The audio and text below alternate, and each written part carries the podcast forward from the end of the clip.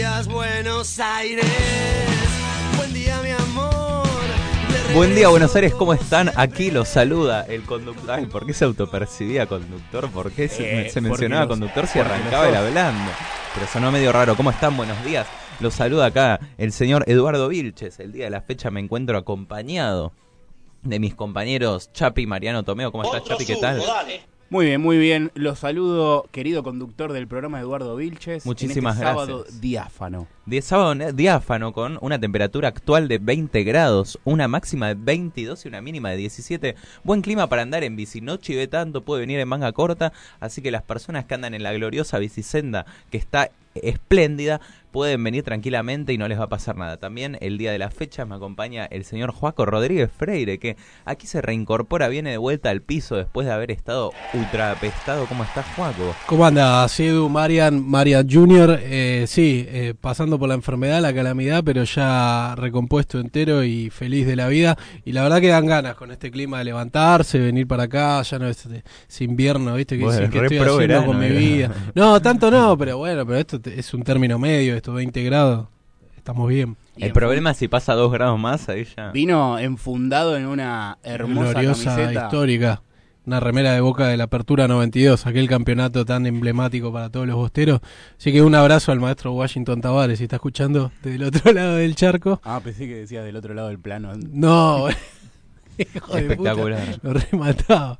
Un abrazo al profe. También nos acompaña el día de la fecha que se ríe el señor Mariano Buquiere. ¿Cómo andás, Mariano? Muy, buena, muy buenos días, muchachos. Hasta las 13, todos al obelisco y hoy un feliz día sobre la concientización de los tsunamis. De los Unamis. ¿Qué? De los tsunamis. Los tsunamis, claro. ¿Sabías Ok. esa?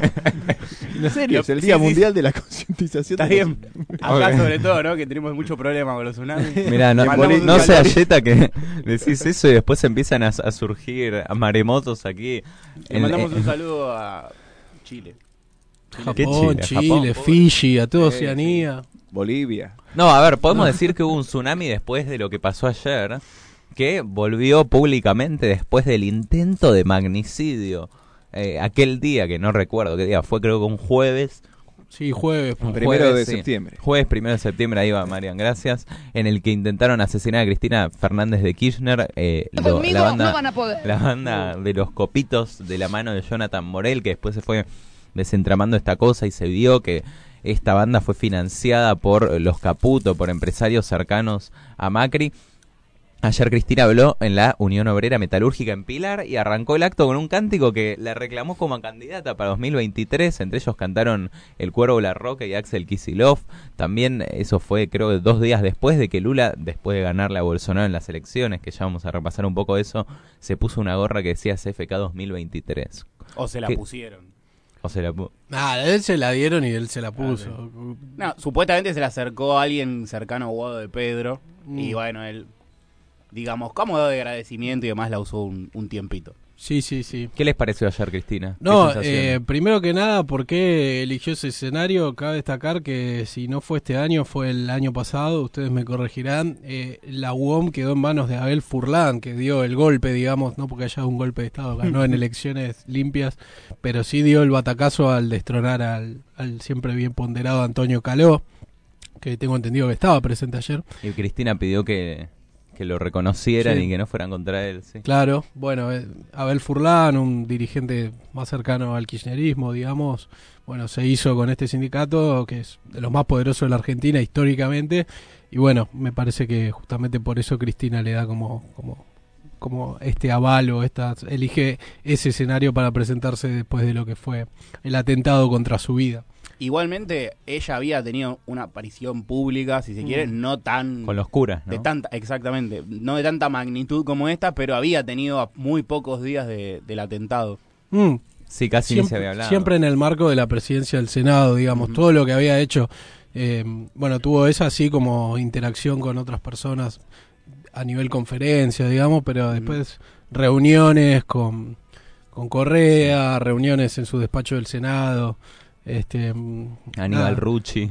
Recuerdo también que el día, el día del atentado ella había estado con los malayos, este, a- a- con una empresa Con de- Adolfo Pérez Ah, con también. Petronas había estado, me acuerdo, este, hablando que, que era una noticia de ese día, me acuerdo que era una de las noticias económicas más importantes de los últimos 20 años, de, de la explotación de vaca muerta por parte de Petronas. Que la ayer compañía. habló y, y- y lo reivindicó nuevamente también. Mm. Sí, sí, sí, así que mirá todo lo que, bueno, en este país tan tan voraz, ¿no? Se, ta- se Sí. tapa se tapa toro, como decía la señora Bisman. Entonces veremos si va a haber candidatura o no, si va a haber Cristina 2023 o no. Por lo que pasó ayer, todo indicaría que... No, Oh, Ah, mirá. para mí no. yo creo que sí. Yo y, creo que no. y le O está sea- allanando el camino a Massa. No Lo sé. elogió mucho más ayer, ¿eh? Para mí, vos realmente, usted, a- a- pongamos, saquemos, eh, no sé, saquémonos el, el velo de los ojos. ¿Ustedes creen realmente que a la edad de Cristina va a presentarse a una elección más con todo lo que eso conlleva no. y encima a presidente? Yo, no quiero, sí. yo no quiero. O sea, ya me da. Eh, Déjenla descansar. como- Yo creo que sí. Lula da Silva se presentó con cuánto, 80 ahí. Pero Lula venía de una. de que no lo dejaran presentarse. O sea. Eh, Lu- Lula fue como una condición necesaria para ganar, en para ganarle a Bolsonaro. Acá es como que venís de tu- del gobierno de tu propio partido, sos la vicepresidenta. En teoría no urge esa necesidad. Eh, en teoría, ¿no? y Porque- Lula tuvo un tiempo para descansar. eh. adentro, en el sobre. Yo creo que Pero sí en se va a serio digo, es una, una mujer que no paró un segundo desde la década del 90. Y yo creo que sí el se va a desgaste presentar. ¿eh? físico, mental, emocional que debe tener esta persona, para mí, ¿no? Digo, No, son a- humanos. además Y si que- no, como dice, ah, vos querés que. Joaquín dijo, yo espero que no. Me, ¿Qué avisorás un Perón del 74? digo. No, no, no por eso, sino porque me frustra un poco no poder presentar una alternativa, no digo superadora, pero a la altura de, de lo que exige el país, y, si, si no- porque el día de mañana no va a estar más Cristina, y, y si no es Cristina, ¿quién va a ser? Vamos, siem- siempre tenemos Sí, que ir hace a 15 buscar. años que no podemos formar a nadie. Por eso, a lo, Lo que... operado del operado. Gracias, María. Ah, por hablar de los tsunamis y de Cristina, este, me, me he granjeado el aplauso. Pero sí, no, la, la verdad, no sé, yo veo que, que hay un coqueteo ahí constante con Massa, que a la vez Massa dijo hace poco ahí en la entrevista con Par en la mano que no que, que por ahí pondera muchas cuestiones familiares a futuro y medio que tiró una bomba y no sé si pasó medio desapercibido o no, que dijo que, que tiene que evaluar con la familia su futuro en la política. Lo dijo en lo de. Navarro, es verdad que él no estaba. Tenía que. Es más, en, lo de- en el programa de Navarro dijo que no quería, básicamente, porque tenía mucha presión familiar, fue lo que dijo. Y sí, Bueno, veremos cómo sale también. A mí- estas, sí. Cerra- para cerrar esto, digo, yo creo esto, que va a capitalizar y juntar avo- ovación y apoyo de la gente. eh, como no dice nada, no dijo ni sí ni no, pero va ahí juntando, sí, sí, sí, Cristina presidenta, Cristina presidenta, y después, cuando ya tenga toda esa ovación y todo ese rejunte de apoyo, va a señalar y va a decir, este es el elegido. Mm, eso para mí no va a salir bien. No, yo no digo que salga bien o que no, digo, para mí lo que va a hacer, digo, me parece que eh, está en una edad muy avanzada y con un montón de, con una mochila gigante de cargos políticos que ha tenido, porque ha pasado absolutamente por todos los cargos. ¿eh? Yo creo que ella va a ser candidata. ¿Qué querés que te diga? También Apostemos. esta- apostemos. Para, eh, la pregunta Una- es para una qué, fugaceta. para candidata a qué. A presidenta. Esa presidenta, ¿no? Para, A presidenta. para una, una apostemos una fugaceta. Hoy es 5 de noviembre, ¿no? Apuesto una fugaceta al señor Ah, Chapi en Santa María. una un poquito fugaceta. más.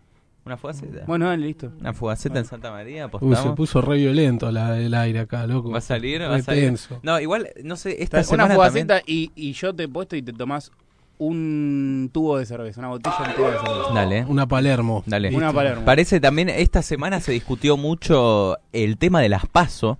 Guado de Pedro salió a decir y, est- y presentó incluso un proyecto en realidad para eliminar las elecciones intermedias. Y entonces se está dando este debate en el frente de todos y en el oficialismo sobre las elecciones. Muchos le están pidiendo a Alberto que se supriman las PASO. Ya te paso el mate, lo estás viendo con, con unas ganas.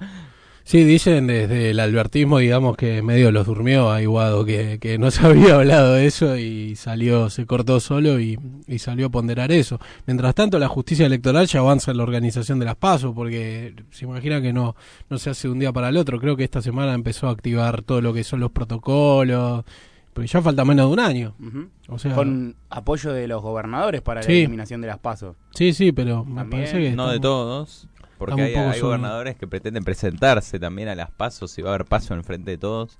Sí. Va a ser interesante, vamos a ver qué Pero sale no ahí. quieren, va, supuestamente no quieren que el, una mala elección arrastre a los gobernadores también, porque digo, cuando se vole- se vota todo junto, termina arrastrando una mala elección presidencial. Sí. También está ese desdoblamiento, por eso también la vuelta de, de Mansur a, a Tucumán. Sí, De el- Ferrares y Avellaneda. Ahí volvemos al dedazo de Cristina otra vez. Sí. El temor a eso. El que ayer se, el que ayer presentó su candidatura fue José Luis Espert en un bar que tenía una bola de boliche atrás y en la televisión. Iba a ser en Group. ¿Fue en Eh, Group? fue en- puede ser que haya sido en Group. Ah, Group no es un fue- bar. no, no, en Group no fue, fue en un bar. Eh, José Luis Espert presentó su candidatura a gobernador de la provincia Y de acá Buenos Aires. tengo una pregunta yo, porque no entendí muy bien. El, pre- el frente que presentó Esper con su candidatura y todo se llama Avanza, eh, no, Libertad Avanza, ¿no?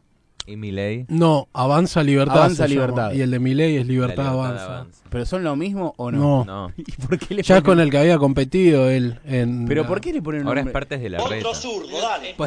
Porque sí eran lo mismo, pero después se separaron. Y pero qué sé yo, no Y sé. eh, te juro que traté de saldar esta duda ayer a la, a la noche, mientras me iba a dormir, no lo logré, pero sí me reí mucho con la descripción de la ideología de los partidos. ¿De quién? De ambos partidos, de Libertad Avanza y Avanza Libertad. Sí, para, vamos a hacer un repaso también rápido de las demás cosas que pasaron esta semana. Seguimos, eh, después quiero quiero continuar con esa interna del liberalismo. Se puede venir quizás un editorial sobre eso. Eh, hoy es la marcha del orgullo LGBTIQ+. Acá eh, está el cronograma para aquellas personas que querían ir. A las 11 va a haber una feria. Ah, ya arranca A ahora. las 15, sí, a las 15 horas va a tocar Casu.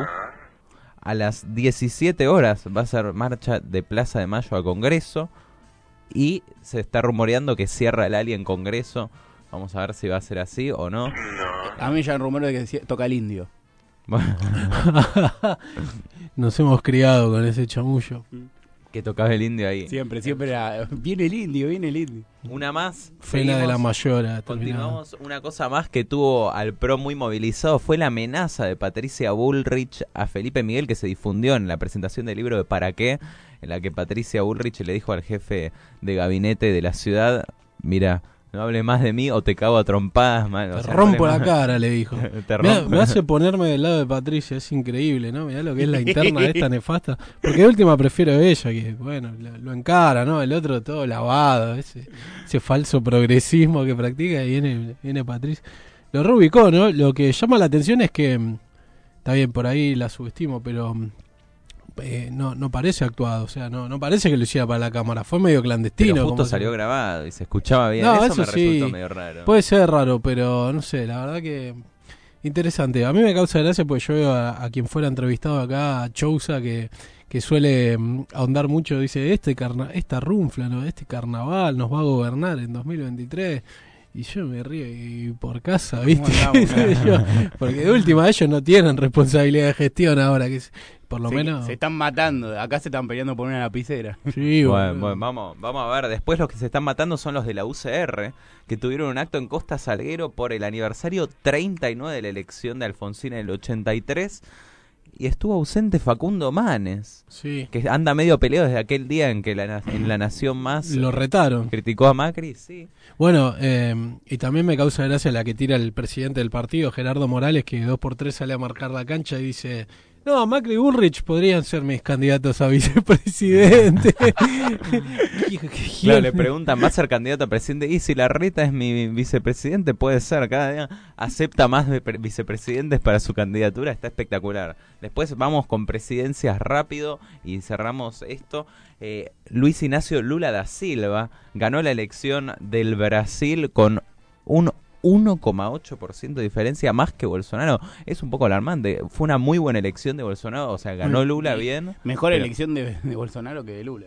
Sí. Y una reacción bastante más democrática que la de Trump, la de Bolsonaro, por ejemplo. O sea, hizo Total. silencio, pero después dijo, bueno, no me gusta el resultado, pero liberen la ruta, dijo loco. Vamos a ver si algún día de estos podemos ahondar más en tema Brasil. Ayer fue 4 de noviembre. ¿Y saben ¿Quién habla el 4 de noviembre? Lo Habló tienen que saber.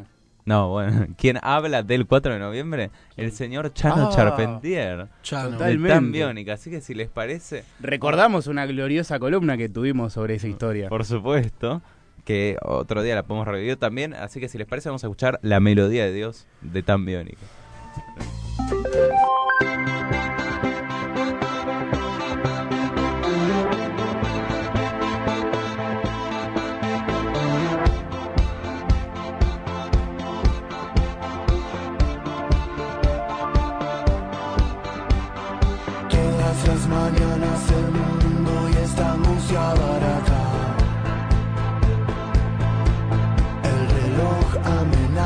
Y retrasa. Y la falta que haces en la casa. Cada cosa que no decís porque te está haciendo